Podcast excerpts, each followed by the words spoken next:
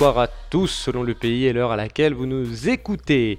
Bienvenue dans ce 21e épisode de l'autre Coupe du Monde, l'émission quotidienne qui vous fait vivre le mondial russe au travers du prisme si particulier de la rédaction de Lucarne Opposé ça se resserre les amis, ils ne sont plus que deux à porter haut l'étendard de notre site.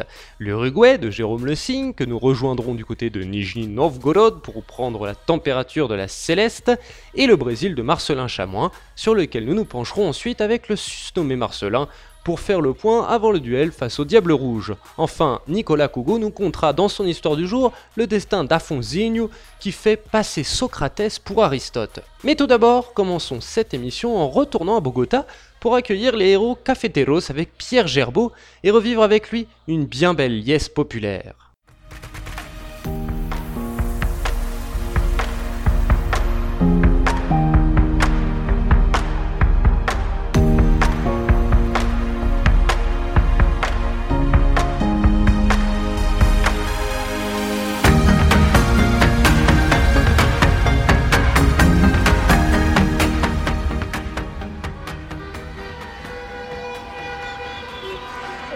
Bonjour et, ou bonsoir à tous les auditeurs et toutes les auditrices de l'autre Coupe du Monde. Comme vous savez, la Colombie a été éliminée de la, Coupe du Monde après sa défaite, sa défaite en huitième de finale contre l'Angleterre. Mais euh, aujourd'hui, ce, jeudi, ce, jeudi 5, 5 euh, juillet, euh, la, sélection arrive à, Bogota pour être, pour être reçue par par les supporters colombiens. Et pour vous situer un peu le, contexte, euh, il va y avoir une parade en bus le long de la, grande avenue, l'avenue Eldorado, qui va à l'aéroport et, les Colombiens vont, parader, les joueurs, le staff de la sélection va parader en bus. Et comme vous pouvez l'entendre derrière moi, il y a déjà beaucoup de supporters tout au long du parcours alors que les joueurs devraient passer dans, dans quelques minutes. Et beaucoup de banderoles sur les, sur les ponts piétons. Avec euh, par exemple este sueño no termina, ça veut dire ce rêve n'est pas terminé, avec Mina écrit en bleu pour saluer la, la performance du défenseur central.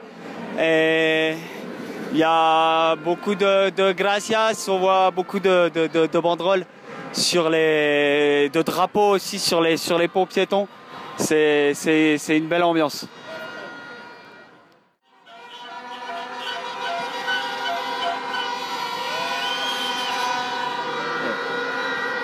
beaucoup comme vous pouvez l'entendre, beaucoup de klaxons. Hein. Il n'y a, y a aucune animosité. Ça, tout le monde a, le maillot de la, la, sélection ou presque. Il n'y a donc aucune animosité comme, comme on a pu le, voir hein, envers. Euh, qui que ce soit, ni Uribe, ni, ni Baka. Très bonne ambiance.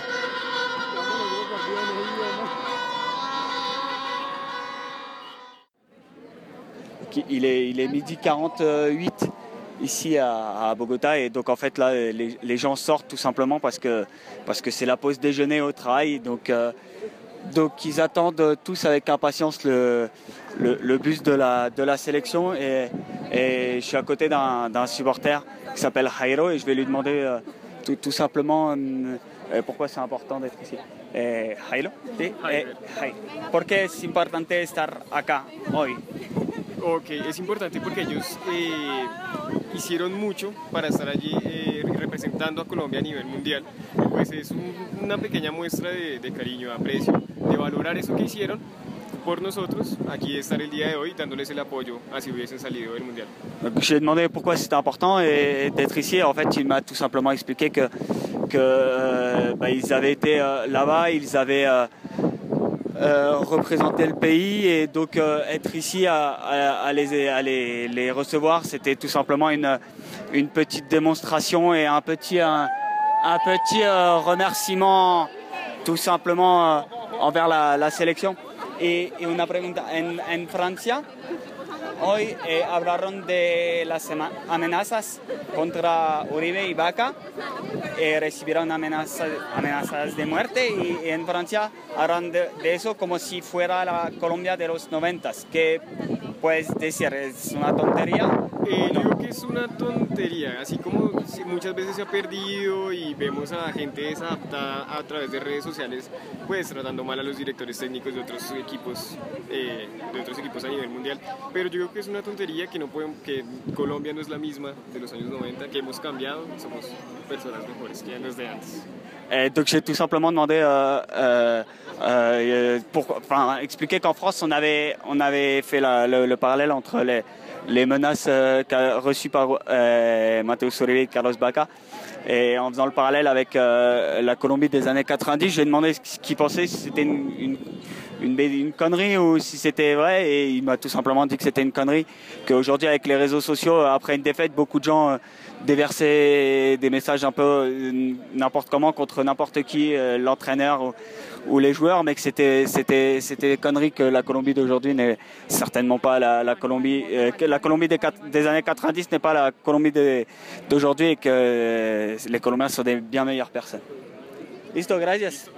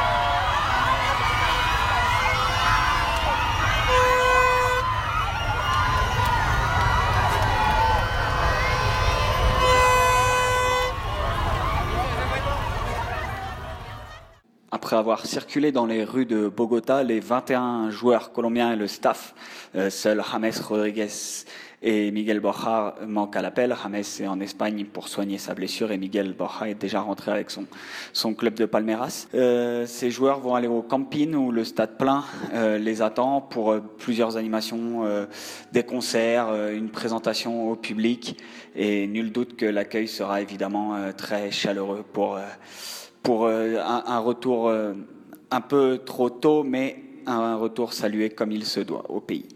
Partons maintenant sur les bords de la Volga prendre des nouvelles de Jérôme et de ses Uruguayens. Bonjour Jérôme, comment vas-tu? Eh ben écoute, euh, nerveux.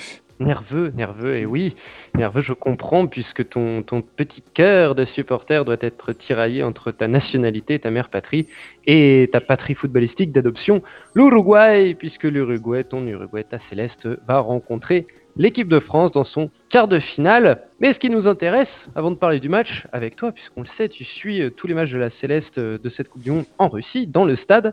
Tu es donc arrivé à, euh, je vais essayer de faire l'accent, Nizhny Novgorod, euh, pour suivre ton quart de finale euh, de demain. Comment est l'ambiance à Nizhny Novgorod? Eh ben écoute, euh, formidable. On est arrivé ce matin, en effet, euh, comme je l'ai dit dans le dernier podcast, en train.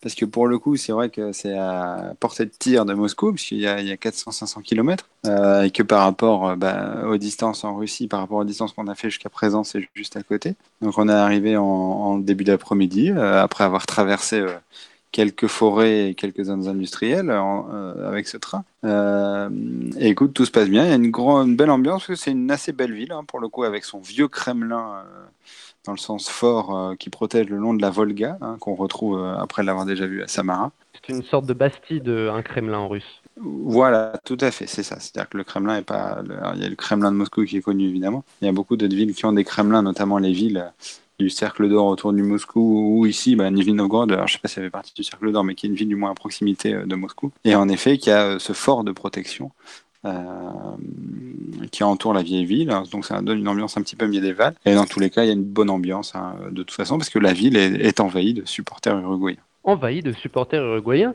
Mais euh, c'est un match un peu particulier, on ne peut pas le cacher hein, pour Lucarne opposé, puisque nous sommes quand même un site francophone, hein, pas seulement français, mais francophone. Et, euh, et, et, c'est contre la France que va jouer euh, l'Uruguay. Et du coup, euh, comment se passe la cohabitation avec nos compatriotes?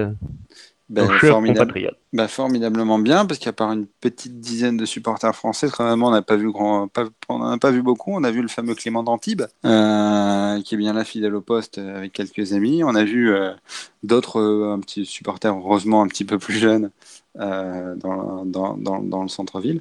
Mais malgré tout, bon, il n'y a pas une très forte jusqu'à présent. Hein, peut-être ça va changer d'ici demain. Mais aujourd'hui, il y a une assez faible présence des supporters français par comparaison aux supporters uruguayens qui étaient très nombreux à, descendre du train et à être déjà présents, euh, on peut voir quelques milliers. Alors c'est pas non plus comme les Colombiens, c'est-à-dire que ça, crie un petit peu moins pour être euh, pour parler assez simplement, euh, mais ils sont quand même présents en masse. On les voit avec les maillots bleus célestes dans le centre-ville. Et comment, enfin, quelle est la réaction plutôt des supporters français quand ils te voient avec les couleurs de l'ennemi sur les épaules, mais un accent que ne renierait pas Alexandre Dumas? Euh, non, bah, une très bonne réaction. Et enfin, pour les, quelques-uns, là, on parle de 4-5 avec qui j'ai pu discuter, parce qu'évidemment, on ne parle pas avec tous les supporters présents sur place, euh, mais un très bon accueil. Et puis, euh, et puis aussi une connaissance, malgré tout, du football uruguayen qui est, qui, qui disons plutôt supérieur à ce qu'on pourrait croire. C'est-à-dire qu'ils savent quand même, ils ont vu les matchs, ils connaissent à peu près l'équipe. évidemment, il y a les têtes d'affiche comme Cavani, bah, pour notamment ceux qui sont supporters du PSG qui le connaissent, hein, qui le connaissent bien.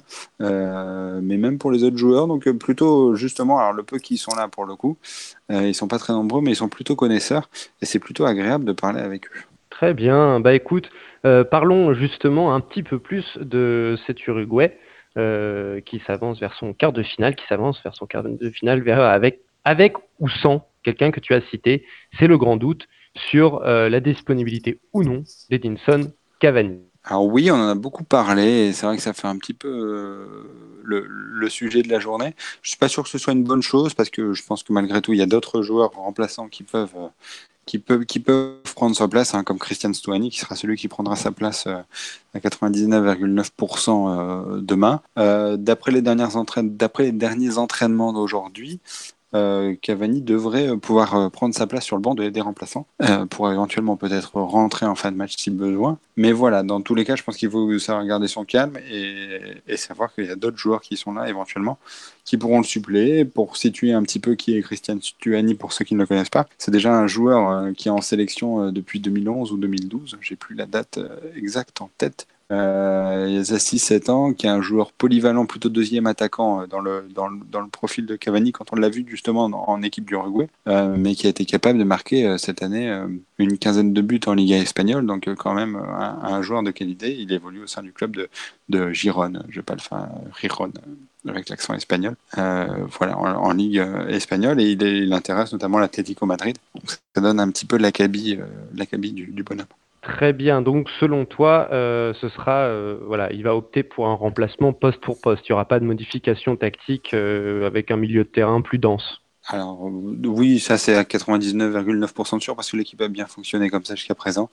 L'équipe peut très bien avoir un profil défensif, c'est-à-dire jouer avec jouer bas sur le terrain, par exemple, avec les deux attaquants. C'est exactement ce qui s'est passé contre le Portugal. C'est que l'équipe pouvait très bien défendre à l'entrée de la surface pour annihiler les efforts euh, de vélocité offensive de l'adversaire, c'est ce qui pourrait se passer contre la France, c'est-à-dire que s'ils veulent annihiler un petit peu Mbappé Griezmann, ils peuvent très bien défendre très bas, et malgré tout à conserver les deux attaquants de pointe, dans le cas de Suarez et Stuani, pour, euh, pouvoir continuer à malgré tout à apporter une pression euh, offensive sur l'adversaire. Je pense que ça se goupillera comme ça euh, demain.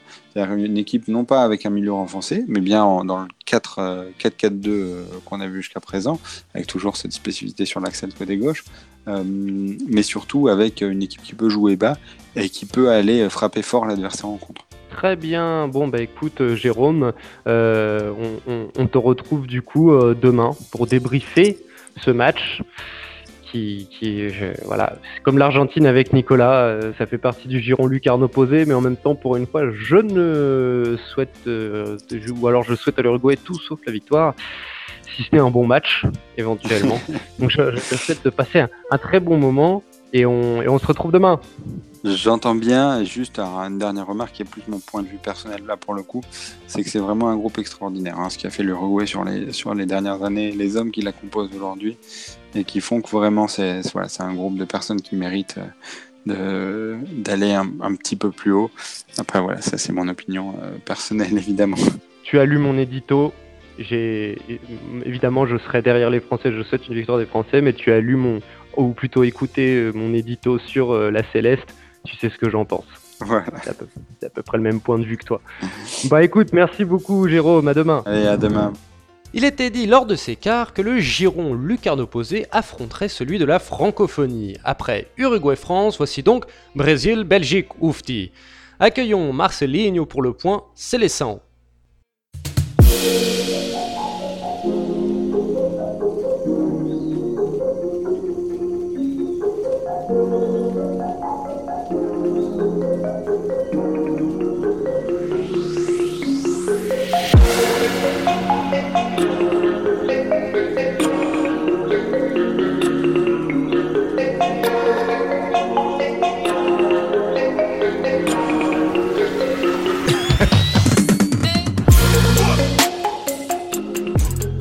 Dia, boa tarde, boa noite, Marcelin, comment vas-tu? Ça va très bien et toi? Ça va très bien. J'ai dit les trois parce que.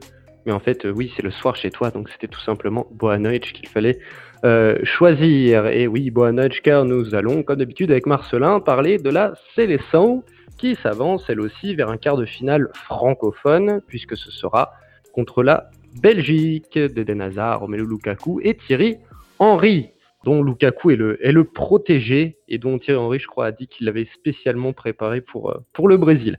Un Brésil qui va s'avancer euh, pour ce quart de finale sans un de ses piliers, euh, sans Casemiro, son, sa, sa, sentinelle, comme on a l'habitude de dire en, France, en français, son, son milieu défensif est vraiment une de ses pierres angulaires. Est-ce que tu penses que l'équipe peut véritablement être fragilisée par cette absence? euh, je pense que c'est une absence euh, difficile à remplacer. Euh, ce sera Fernandinho qui sera titulaire à sa place, donc ce sera peut-être Paulinho qui va glisser en sentinelle. Je sais pas qui de Paulinho ou, Fernandinho jouera à la place de Casemiro. Mais ouais, je pense que Casemiro c'est vraiment quasiment l'âme de cette équipe et celui qui tient vraiment aussi bien le bloc, le bloc défensif et qui permet aussi d'aller vers l'avant. Donc je pense que ouais, c'est une grosse absence euh, pour le Brésil et ça sera pas facile euh, sans lui. Notamment, je pense, parce que le. Hum, est-ce que tu penses que c'est même une absence qui pourrait être plus préjudiciable que celle de Neymar? Parce qu'on sait, Neymar, encore un jaune, et il n'aura pas de semi-finale. Et ça me faisait poser cette question. Euh, est-ce que l'absence de quelqu'un, comme tu le dis, et à raison, je suis totalement d'accord avec toi, qui tient à ce point-là le bloc de l'équipe, peut, euh, est plus préjudiciable que quelqu'un comme Neymar qui est le leader technique, mais qui, somme toute, peut être pallié, dont l'absence peut être palliée par un ensemble collectif très technique aussi, avec Coutinho, Willian, etc. Bah, du coup, il y a plus de solutions pour remplacer Neymar, même si euh, bon, j'espère qu'il ne sera pas suspendu et euh, bah, l'absence de Neymar serait, serait très difficile. Mais c'est vrai que c'est plus facile de, de, le remplacer. On peut, on peut mettre Coutinho à sa place, on peut mettre Douglas Costa qui est, qui est revenu de blessure aussi. Alors que Casimiro, je trouve qu'il n'y a, personne euh, dans l'effectif qui a, qui a ces qualités euh, qu'il a et, ce rôle euh, dans l'équipe. Donc les deux joueurs sont importants, mais c'est vrai que je vois pas de, vrai remplaçant à Casemiro, alors que pour Neymar, on peut le trouver un peu plus facilement. Et oui, et pourtant le Brésil devra faire sans Casemiro, mais enregistrera a priori le retour de son latéral gauche, Marcelo, qui, revient donc de sa blessure dos, on l'a vu, on a vu une vidéo circuler hein, à l'entraînement où il enchaîne euh, un, petit euh, travail euh, technique, petit travail de passe en, petit, espace avec de très belles déviations en, talonnade, comme on dit, des passes gilettes, on, on, dit un petit peu au Brésil. le retour de Marcelo, tu penses que c'est un retour vraiment parce qu'il est à 100%, il peut rejouer ou c'est plus pour le leadership? Euh, non, je pense qu'il sera à 100% même déjà, euh, en huitième de finale, heu, a dit qu'il avait 60 minutes dans les jambes, donc euh, il a préféré, ne pas le faire jouer.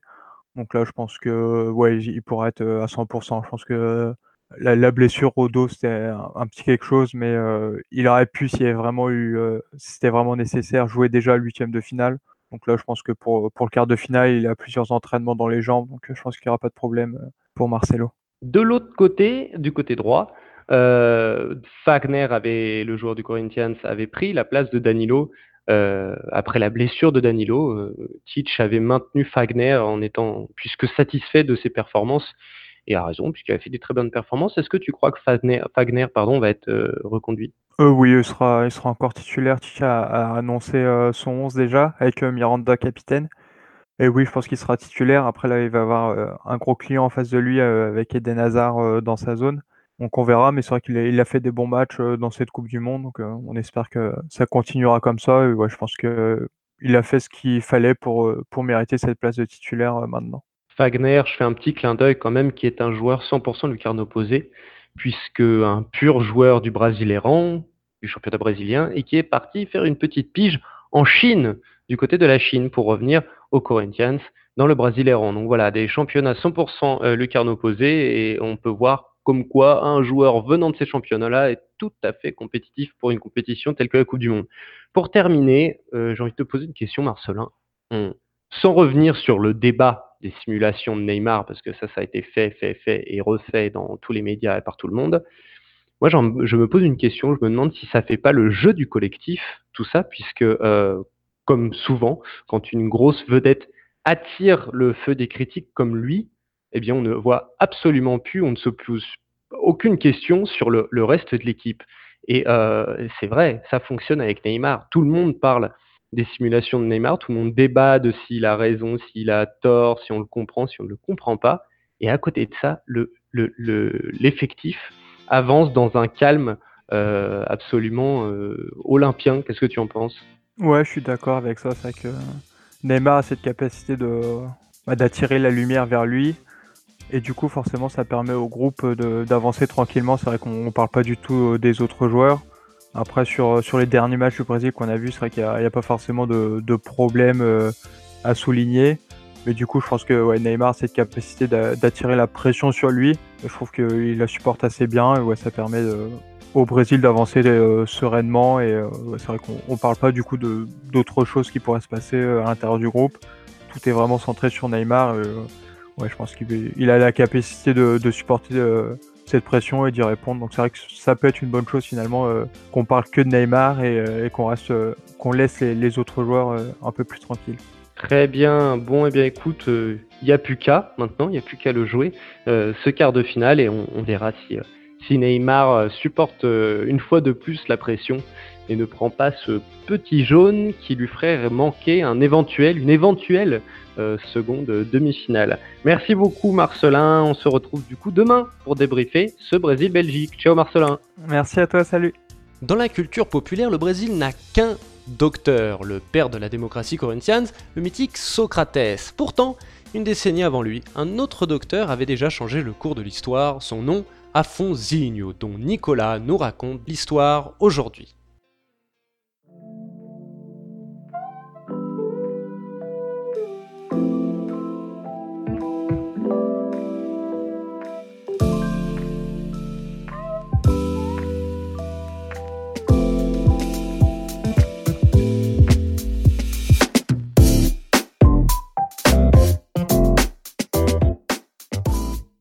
5 juillet 1982.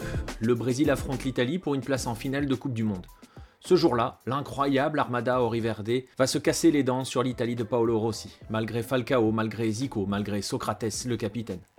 Quatre ans plus tard, le docteur sera de nouveau présent et quittera la Coupe du Monde en quart de finale, battu par la France au terme d'un match resté dans les mémoires collectives à la fois françaises et brésiliennes, probablement l'un des plus beaux matchs du fabuleux mondial mexicain.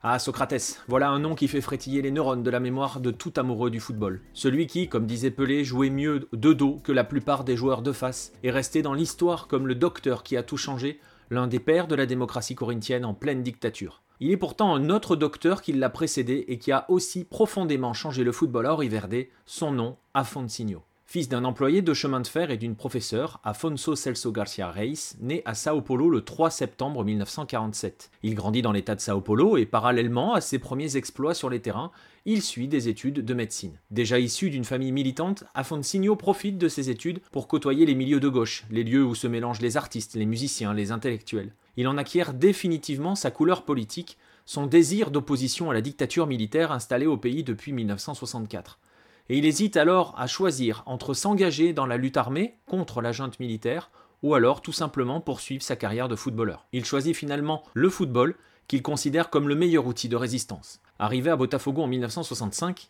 Afonsinho s'installe au milieu et conquiert plusieurs titres avec le Fogao à la fin de la décennie. Mais à l'approche des années 70, sa carrière bascule en raison notamment et justement de sa couleur politique et de son insoumission.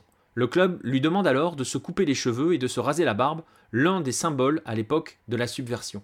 Afonsinho est alors enregistré au Servicio Nacional de Informações, le SNI, où il est décrit comme subversif et communiste. Il refuse évidemment de se couper les cheveux et de se raser la barbe et se retrouve alors totalement placardisé. La dictature militaire qui était arrivée, on l'a dit, au pouvoir en 1964 avait compris que le football était un moyen de contrôle des masses. En effet, pendant que le peuple se passionne pour la sélection ou les clubs, il ne se préoccupe pas des affaires politiques. Alors, tout devait être sous contrôle, rien ne devait dépasser. C'est ainsi par exemple que le communiste Joan Saldana va être écarté de la sélection au profit de Mario Zagallo qui ira chercher la Coupe du Monde au Mexique en 1970. Une compétition à laquelle, bien évidemment, Afonsinho n'est pas convié. Il faut dire que Mario Zagallo l'avait déjà écarté du Botafogo, le décrivant comme un leader négatif. Entre 1968 et 1970, le temps de jeu du meneur s'était en effet réduit à peau de chagrin, au point qu'il ne figurait même plus dans le groupe. Il avait alors décidé de s'entretenir avec Zagallo, provoquant la consternation de certains de ses coéquipiers. Imaginez, un tel acte, à l'époque, n'était clairement pas accepté, et son apparence physique, subversive, posait véritablement un problème, alors Afonsinho va être envoyé à Olaria, où il va jouer afin de pouvoir continuer à payer ses études de médecine. Six mois plus tard, il est de retour à Botafogo, mais rien n'a changé, ni son apparence, ni son comportement. Il se voit alors interdit de participer aux entraînements, et surtout, en 1971, son salaire de joueur est suspendu. Cet événement, c'est la goutte d'eau qui fait déborder le vase, c'en est trop pour Afonsinho, qui va alors entreprendre une action en justice en pleine dictature. Sa volonté est de changer clairement l'histoire du football brésilien. Avec ses avocats, il décide d'attaquer le club et réclame le droit de négocier directement ses contrats, de pouvoir choisir librement où il peut être transféré, alors qu'à l'époque, les clubs, ou parfois les agents, possédaient une sorte de droit de propriété sur les joueurs que l'on appelait le passé. En 1971, Afoncino devient ainsi le premier joueur à obtenir le droit de négocier lui-même son transfert avant la fin de son contrat. Plusieurs décennies avant Bosman, il ouvre une brèche. Sa victoire au tribunal lui permet en effet de prendre son destin en main. Afonsinho va alors voler de club en club, luttant pour faire des athlètes, des agents libres, maîtres de leur avenir. Afonsinho ne se battait pas seulement pour ses droits, il voulait changer la société, lutter contre l'injustice. En ouvrant cette brèche, en remportant ce combat, il permet aux footballeurs de sortir de leur situation précaire, il les libère. De son côté, il poursuivra ses études, deviendra ensuite psychiatre et s'occupera de l'insertion des handicapés mentaux dans la société brésilienne en utilisant notamment les loisirs sportifs pour aider à leur épanouissement. 27 ans plus tard, la loi 96-15 du 24 mars 1998, appelée loi Pelé, a l'ensemble des joueurs brésiliens. Elle n'entrera en vigueur qu'en 2001, soit 30 ans après la libération de son père fondateur, de son initiateur, Afonso. Un joueur libre, un homme libre, je n'en connais qu'un seul, dira Pelé plus tard, Afonsinho. Gilberto Gil lui dédie une chanson, Meio de Campo, que vous entendez en fond sonore. Quelques années avant le docteur du Corinthians, un autre médecin barbu venait en effet, en 1971, de changer l'histoire du football brésilien.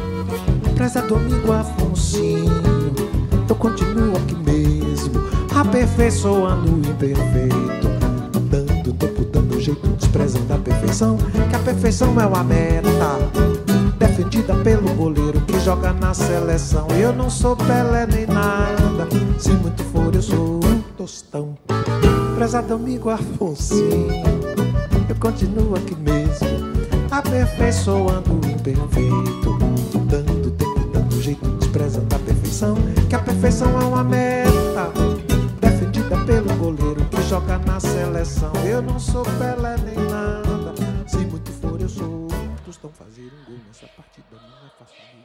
Merci à tous de nous avoir suivis pour ce 21e épisode de l'autre Coupe du Monde. N'oubliez pas de venir nous solliciter sur les réseaux sociaux. Pas de match, pas de VO, mais vous en faites pas, revient bientôt. Quant à moi, je vous dis donc à demain pour une nouvelle journée de ce mondial russe. Salut les amis